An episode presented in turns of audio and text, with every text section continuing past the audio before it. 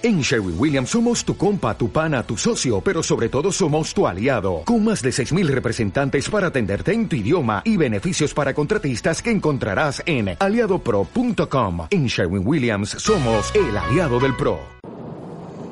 Buenas tardes, tecnologistas. Hoy es miércoles 25 de marzo. Debo pedir disculpas por, por no haber estado la semana pasada y, parte de esta. Eh, unas anginas se llevaron mi voz. No, bueno, más que llevársela, me la limitaron a 5 minutos. Y teniendo en cuenta que tengo un hijo, eh, prefería evitar que mm, saliera a la calle sin mi permiso o pedirle que volviera de allí donde estuviera con la voz que tenía y, guardarme, guardarme un poquito para, para, estar mejor y poder estar aquí en el, en el podcast. Uh, tenía un par de cosas que comentar, incluso un libro. Tengo, tengo, tengo temas, o sea que la idea es poder grabar el resto de la semana y ya recuperar de una vez por todas la, la regularidad. Eh, pero ayer justo eh, Emilio, Emilcar me pedía que hablara hoy acerca del accidente de German Wings. Creo que es conocido por todos que, eh, a ver, vamos a empezar por el principio. Yo trabajo en el mundo de la aviación comercial. Me dedico a eso y a los medios sociales.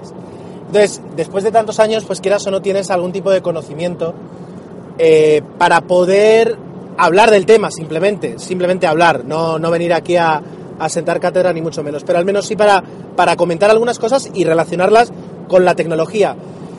Pero como creo que no hay eh, nada, o sea, algo más tecnológico que un avión ahora mismo, es decir, porque, porque es la suma de, de todos los diferentes y posibles campos de la tecnología que hay eh, hoy, hoy, en día, creo que sí puedes hablar de este accidente, este desgraciado accidente, eh, con, esa, con esa premisa, ¿de acuerdo? Es decir, viéndolo desde un punto de vista tecnológico.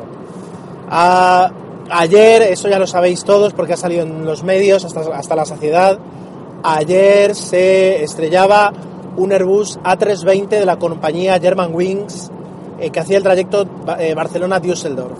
Se cuentan 150 muertos y más de 50 son de nacionalidad española. Y cada caso es una tragedia. Y como todos los accidentes eh, pues es una tragedia inmensa. Uh, y desde aquí por supuesto mi, mi, más sinceras condolencias a todos los familiares y víctimas de, las familiares y amigos de las víctimas. Y también a, a, toda la empresa y a todo el grupo Lufthansa que se ve golpeado por esto. Uh, bueno pues es, es inevitable que, que, los medios de comunicación no solo se hagan eco de la noticia, sino que protagonicen eh, sus cabeceras. Y, y, yo creo que ya es inevitable que, que se empiecen a, a, soltar algunas burradas y algunas tonterías con respecto del accidente, porque al fin y al cabo, cuando sucede un accidente, eh, hay, hay pocas noticias en realidad que puedes cubrir. O sea, es decir, ayer hubo un accidente, y a partir de ahí, es decir, no puedes hablar de las causas, no deberías hablar de las causas, eh, tampoco deberías centrarte en el sufrimiento de los familiares, como así se hace. Ya digo, ahora estoy haciendo un poquito off topic, pero es para repasar ¿no? y para centrar un poco. Eh, y sí puedes hablar generalmente de la compañía, del avión, de las circunstancias y de la tecnología que tienen esos aviones, pero sin intentar eh, hacer conjeturas yo lo resumiría en que puedes hacer todo tipo de preguntas, pero por favor no intentes buscar respuestas, porque las respuestas, primero, están fuera del alcance de, prácticamente todo el mundo y segundo, especialmente de ti, si no eres una persona que tenga un profundo conocimiento eh, de la aeronáutica y la aviación comercial. Y yo, por ejemplo, ni siquiera lo tengo, o sea, no, no entro, no voy a entrar en hipótesis. Hay mi garganta.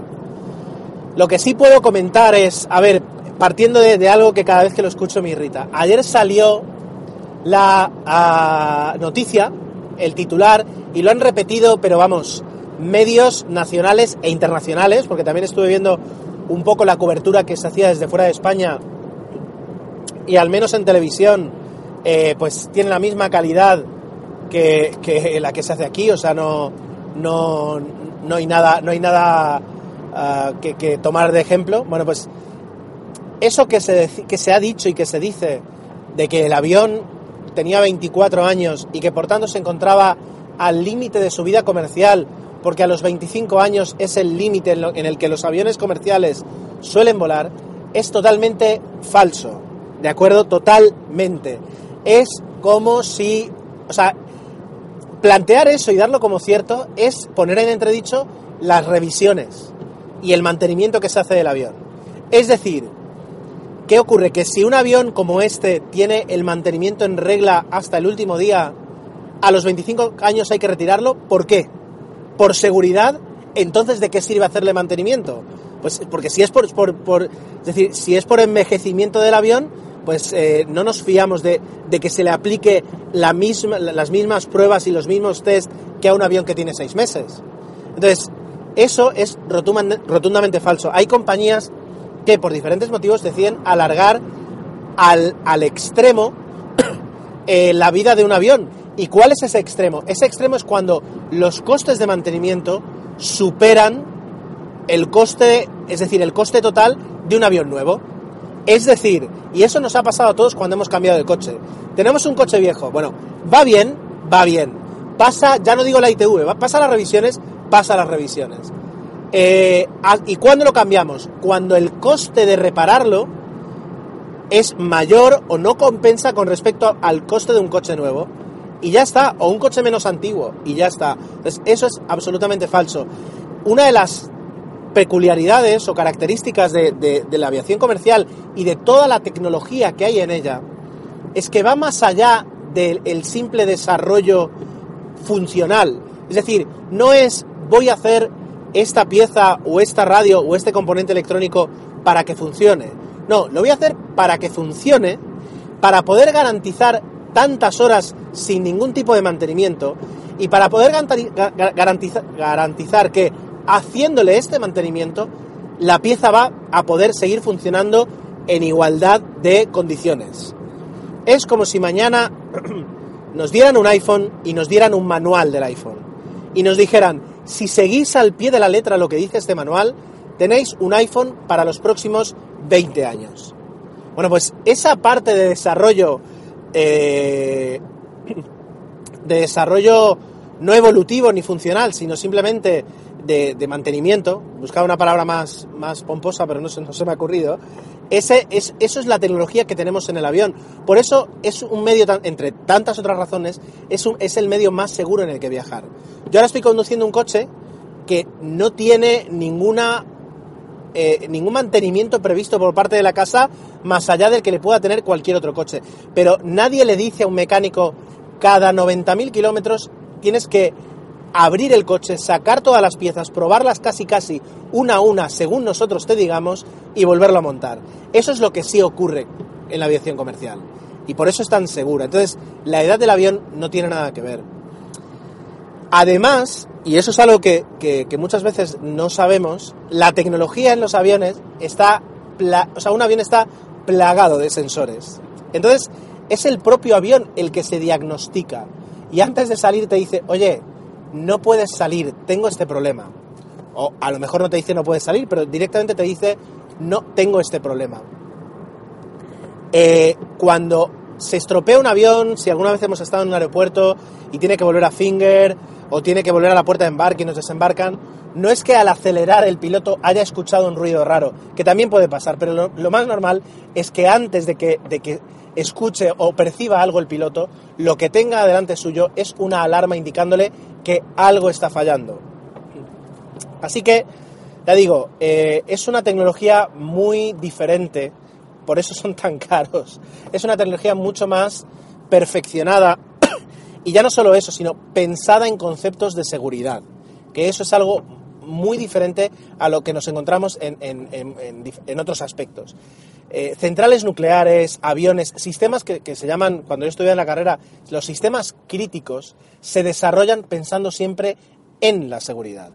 Nuestro, yo qué sé, nuestro sistema operativo, pues a lo mejor en el escritorio, que cada tanto le salen esos parches de seguridad, bueno, eso no, no aplica la misma, la misma filosofía a la hora de diseñarlo, ¿vale? Y eso quería dejarlo claro, es decir, en cuanto a tecnología. Otra faceta interesante que me ha parecido eh, pues digna de comentar aquí. No voy a entrar en los tweets ah, los tweets ofensivos, los tweets aberrantes que se ha habido, bueno, que se han publicado eh, desde ayer eh, y que ah, hoy aparecía la noticia de que el Mini- Ministerio del Interior va a investigar el origen para saber si fomentan el odio, para saber si son constitutivos de, algún tipo de delito. Yo creo que esa investigación no va a ir a ningún lado, pero si el hecho de, leer el titular de que se va a investigar eh, acobarda a más de un degenerado eh, para no volver a escribir tales estupideces, pues entonces bien puede hacer el- eh, la policía o el Ministerio del Interior en investigarlo. Ya digo, es decir, este es un podcast de tecnología, no de, no de estupidez humana, y por eso no voy a entrar en, esos tweets. Pero sí, cada vez es más interesante ver el uso que se hace de los medios sociales en caso de una catástrofe aérea. También incluso se ha criticado, y siempre se va a criticar, porque no hay actuación perfecta, el cómo eh, se ha bueno, cómo lo ha hecho German Wings en, esos, en, ese aspecto, en, en social media y en comunicación. Yo creo que o sea, relativamente ha tenido un sobresaliente, es decir, no hay actuación perfecta, ya digo, pero se ha hecho bastante bien. Y por último, una nota curiosa y, no sé si preocupante es ver cómo los medios han confiado completamente en los datos aportados por Flight Radar. Flight Radar es un sitio web, es un servicio web del que os hablé hace unos meses, que muestra las evoluciones de prácticamente casi todos los vuelos en- partiendo de eh, datos recopilados, eh, algunos de forma oficial, pero muchos por los propios usuarios que no hacen más que poner antenas y recibir las transmisiones que emiten los aviones. Tomarlo como oficial o como 100% cierto, pues a lo mejor no es muy inteligente, en el, en el sentido en el que no son datos oficiales, en el sentido incluso en el que habría que ver hasta qué punto alguien podría eh, piratear la información que envía a estos sitios. Así que, bueno, va por ahí. Bueno, me ha quedado un, un podcast un poquito más eh, menos estructurado de lo que pensaba, pero bueno, al menos ahí van algunos comentarios. Lo importante ahora es ver si se consigue recuperar los datos de las cajas negras, que parece que hay problemas para recuperar los datos, que la información podría estar eh, dañada, pero bueno, eh, para eso hay excelentes, Bueno, ya sé que- excelentes ingenieros que seguro que van a hacer su, su trabajo. Así que bueno, vamos a ver qué es lo que sucedió y esperemos muy pronto tener información. Muy bien, mañana vamos a ver si podemos grabar, si la garganta me deja, si el tiempo también. Eh, lo echo mucho de menos y espero estar con, con todos vosotros ya bien pronto. Un saludo. Adiós.